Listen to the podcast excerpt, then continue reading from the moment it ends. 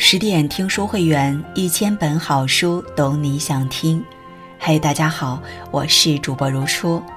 那如初今天要和你分享到的是来自蝶梦依依的文章《橘子红了》，一曲爱情的挽歌，藏着他们各自的不幸。安忆如说过，爱情更像是邂逅一场盛景后。摆出的美丽苍凉的手势。橘子红了，就是把爱情的凄美演绎到了极致。这是一曲关于女人梦碎与情断的哀歌，她们的美丽与哀怨，她们的觉醒与沉沦，透过屏幕直击人的心灵。嫁入荣宅里的三位太太，三位女子，她们追求爱。渴望爱，守护爱，更想留住爱，独享爱，最后却都不能如愿。大时代背景下，他们有着各自的不幸，世俗礼教占了一部分，归根结底，最主要还是自身原因。对待爱情的态度，决定命运的走向。卑微的姿态换不来甜蜜的爱情。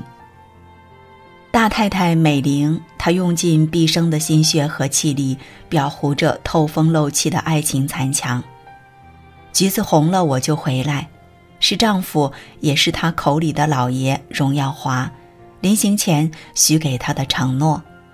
她守着这句话，梦着等着，望眼欲穿。她和丈夫是一见钟情的姐弟恋。虽贫富悬殊，他们却不顾双方家人反对，最终走到一起。短暂的甜蜜总会被细碎的日子打败。算命先生曾经的话更让丈夫彻底失望。算命的说，娶了她注定无后，家道败落。他义无反顾地去城里打拼，并带走了她的全部嫁妆。再后来，丈夫把生意越做越大，成为商业巨贾，在灯红酒绿的生活中又娶了二姨太。丈夫再娶她没资格阻拦，她每天都在愧疚中背负着不能愈后的沉重枷锁，步履艰难。她守着偌大的菊园，日夜操劳，时刻担心着二太太怀孕生子。无望中等来的转机是他雨天去催租，他见到了秀禾，这个长相酷似自己的女孩令他惊喜，他笃定这个贫穷秀美的女孩能帮助他完成一生的心愿。他亲自操办把秀禾娶进门，接着又花费所有的心思来调教秀禾，他在努力复制一个年轻的自己，为丈夫生孩子来挽留他。她告诉秀禾，女人结了婚，自己的心情是次要，要保证丈夫的心情，并说自己是老爷的，永远不离开老爷。秀禾更不能。她在自己假想的爱情中沉醉，她把理所当然必须爱丈夫的想法也强加在秀禾身上。她在规矩和本分中尽到身为人妻的职责，她处处为老爷着想。处处揣摩老爷的心思，而且把每件事做得周到又完美。当得知自己一手养大的六弟耀辉和秀禾偷偷相爱，他把这件事隐瞒了下来，哭劝秀禾，跪求耀辉，是怕老爷受伤。剧情最高潮的部分是一张荣耀华不能生育的诊断书。真相大白，三十年的冤枉终于在一张纸上洗清。她没有埋怨，采取的方式是保守住秘密。她所做的一切终于换来丈夫的认可。可三十年的委屈和付出，等来一句话，到底值不值？她头顶着家中女主的光环，在虚无缥缈的梦里活着。她小心地想着讨好的爱情。他活成一个符号，一座深宅的看门人。他曾经的青春年华早就成了这座大宅的陪葬。不配中有句话，毫无保留又一意孤行的爱，像带着脚镣跳舞，美丽又沉重。其实，好的爱情是通过一个男人的眼睛，看到更广阔的世界，不是眼里只有这个男人，舍弃了全世界。爱一个人可以爱到骨头里，但爱一个人不能低到尘埃里。贪心不足会让爱情走远。二太太嫣红用尽所有心机构筑爱情的屏障。二太太嫣红是最不认命的，她什么都想要，什么都敢争。她确实很有资本，风姿绰约，艳丽动人，跳舞、唱歌、外交无一不能。城里豪华的荣公馆里，她是女主人。至于那个乡下大太太，人老珠黄又不生养，她才不放在眼里。荣耀华一直被她拴在城里。打破平衡是因为大太太在乡下给荣耀华娶了一房小妾，理由是她当二太太五年多了也没怀上，嫣红也急，做梦都想要个孩子，这可关乎宠爱、地位、财产等诸多问题，她可不想坐以待毙。为了阻止荣耀华下乡，他从二楼上一跃跳下，此壮举丝毫没撼动荣耀华。他的病没好，他就回乡下去了。嫣红气愤又无可奈何，这才明白自己忽略了挺重要的一点。早在十年前，他就发过誓，绝不理睬除了爱情一无所有的男人。他现在的生活恰恰是什么都有，唯独没有爱。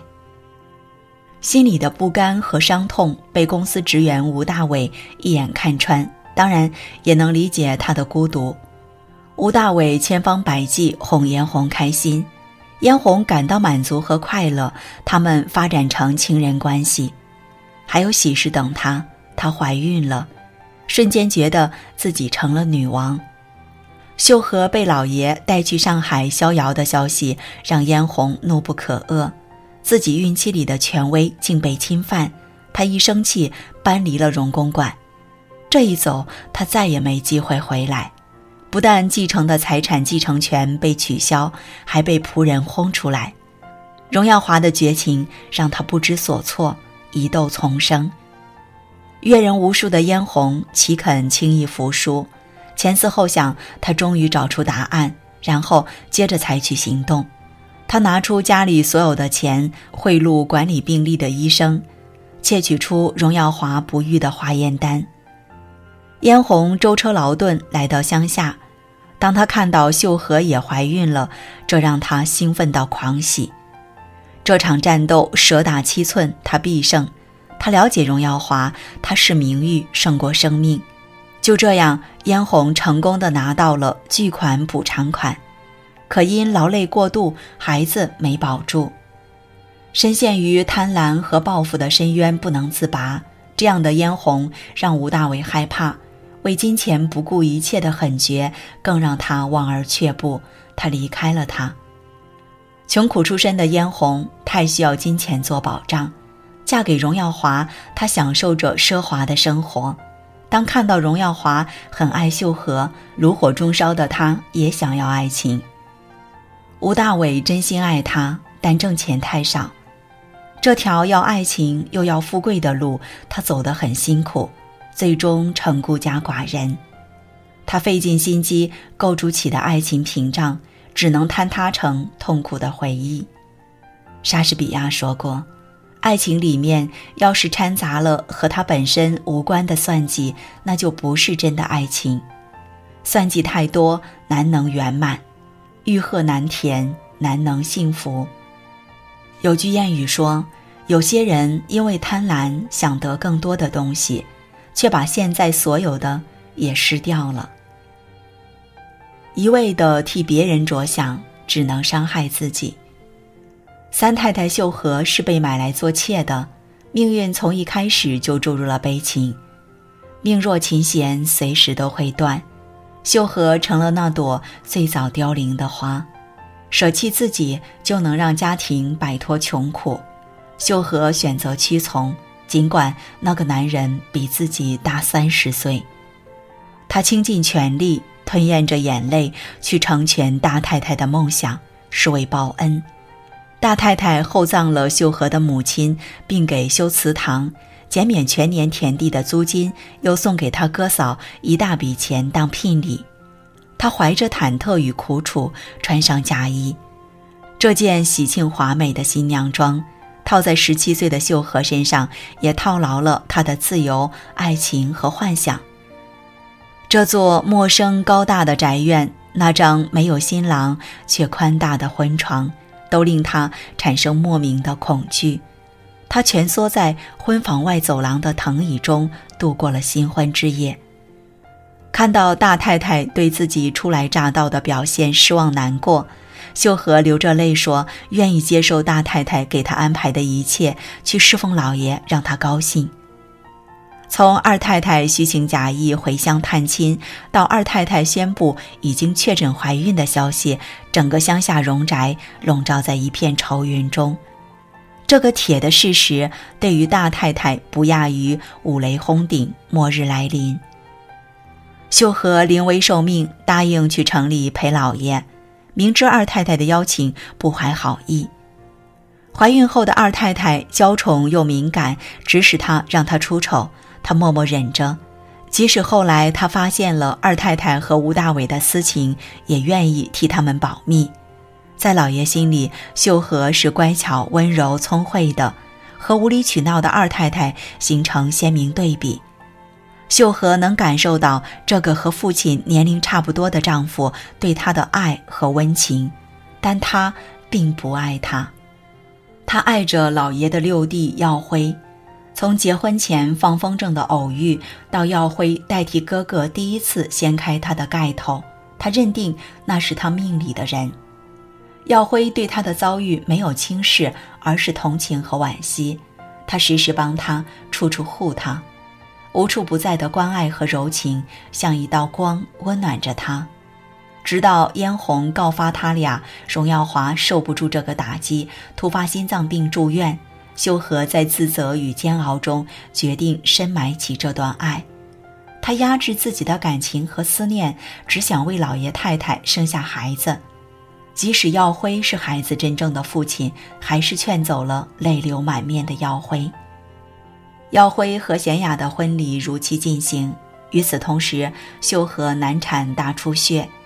秀禾用搭上自己生命这种惨烈的方式，报答厚重如山的恩情，祭奠千疮百孔的爱情。他再也不欠任何人，除了悲思、悲壮，还有悲哀。英国作家哈马舍尔德说过：“我们无法选择我们命运的框架。”但我们放进去的东西却是我们自己的。秀禾的心里只有别人，唯独没自己。他放到命运框架里的东西也是别人的想法，好像他生下来就是专门替别人着想。其实，人可以深情，可以重情，但不能无我。一个人背负太多，就不会拥有轻松又自主的人生。生命对于每个人都是一次。只这珍贵的一次，应该是这样的姿态：替别人着想，为自己而活。有人评价这部爱情悲剧是在唯美里感悟，在泪光里升华。三位女子的命运和爱情并不雷同，结局都很不幸。大太太成为婚姻的摆设，二太太沦为婚姻的寄生虫，三太太是婚姻的祭品。三人中，三太太秀禾最年轻，最令人怜惜。风靡一时的秀禾服承载着对婚姻与幸福的向往，成了许多女孩心中的永恒。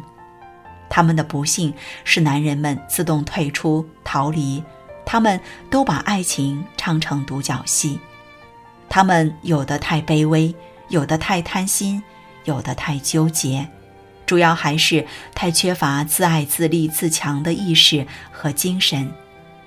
好的爱情应该是有尊严又很美妙的，带有独立性，是在同一条地平线上的平等与携手，不是巅峰与谷底的高不可攀。好的爱情不应该攀附、屈就、缠绕，像失去自我的藤萝。好的爱情是应该把自己活成一株木棉，挺拔高大，不畏风雨，根深扎于土地，叶高耸于云端，独立成一道最美的风景线。愿所有的女子都能获得一份美好的爱情，愿你在爱情里成为最好最亮的自己。更多美文，请继续关注十点读书，也欢迎把我们推荐给你的朋友和家人，一起在阅读里成为更好的自己。这里是十点读书，我是如初，我们下次节目再见。